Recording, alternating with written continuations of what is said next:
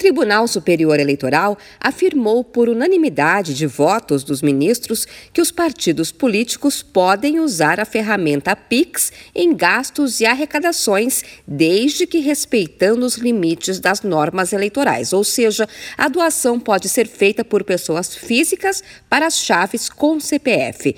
É o que decidiram os ministros do TSE depois do questionamento feito pelo PSD, o Partido Social Democrático.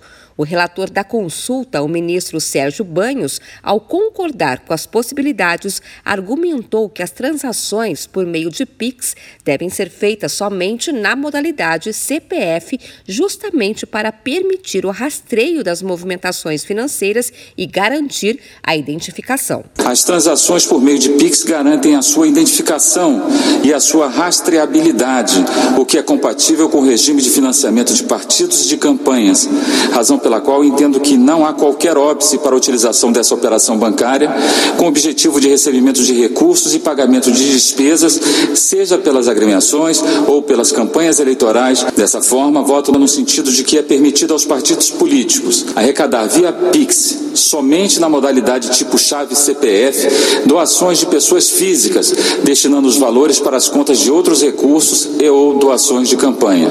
O ministro Sérgio Banhos destacou que as movimentações via Pix devem respeitar as demais regras de financiamento e de contabilidade do partido, incluindo as fontes de verba que são proibidas como empresas privadas. A Corte também autorizou que as contribuições financeiras via Pix sejam destinadas para as contas de outros recursos de doações de campanha.